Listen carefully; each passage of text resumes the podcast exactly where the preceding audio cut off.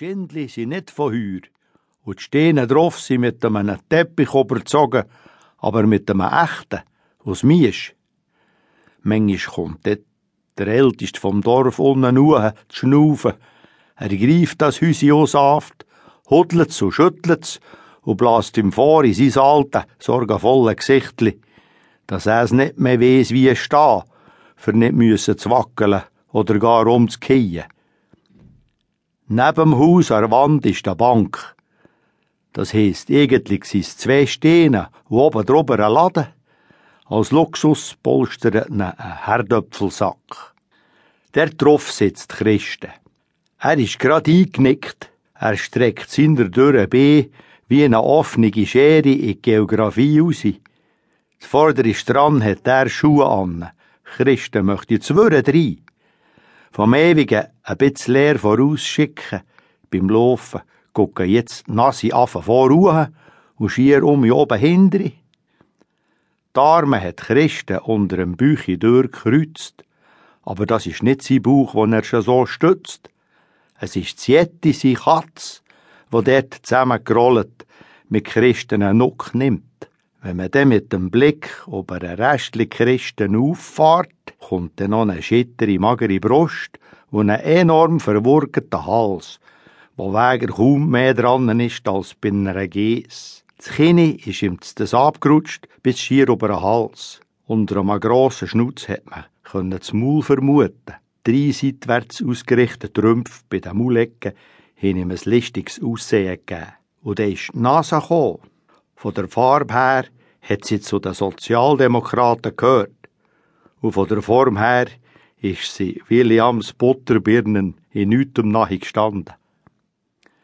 Die Vorderste am Poller hat der alte Filzhut von Christen, und er ging zum Schatten beim Schlafen braucht hat, grad schön können anstehen.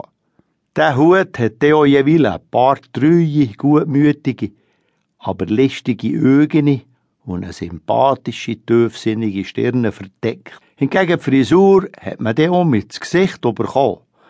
Christi war allweg noch nie bei einem Hairdresser. Wie aufgeschücht sind graue, wilde Haarschübene rings vom Kopf abgestanden. In der Mitte von Christus Turi hat es einen Flecken gehabt wie ein Eisplatz, glatt und glänzig. Jetzt ist eine grosse, gemästete Flüge vor auf dem Pölderli abgehöckelt. Sie hat sich geputzt, die hinteren B an den vorderen, die mittleren an den hinteren, die vorderen an den Flügel, oben durch, unten durch, im Kreis um. Nach Büri kommt auch noch, das zweite geht, die putzen weiter, sie gehen auf Angriff über, packen einander, surren und kumpen, bis die Nase plötzlich ein Rumpf überkommt und er niest Christen. Zieti hat Glück, es kommt mit allen Vieren um ins Boden, der Hut nimmt Heuflüge das Bord ab und die Flüge hocken total erschüttert auf dem nächsten Zaunpfeil. Christian schaut auf die Sonne und merkt, dass sie noch zu lang war. Er muss an die Arbeit.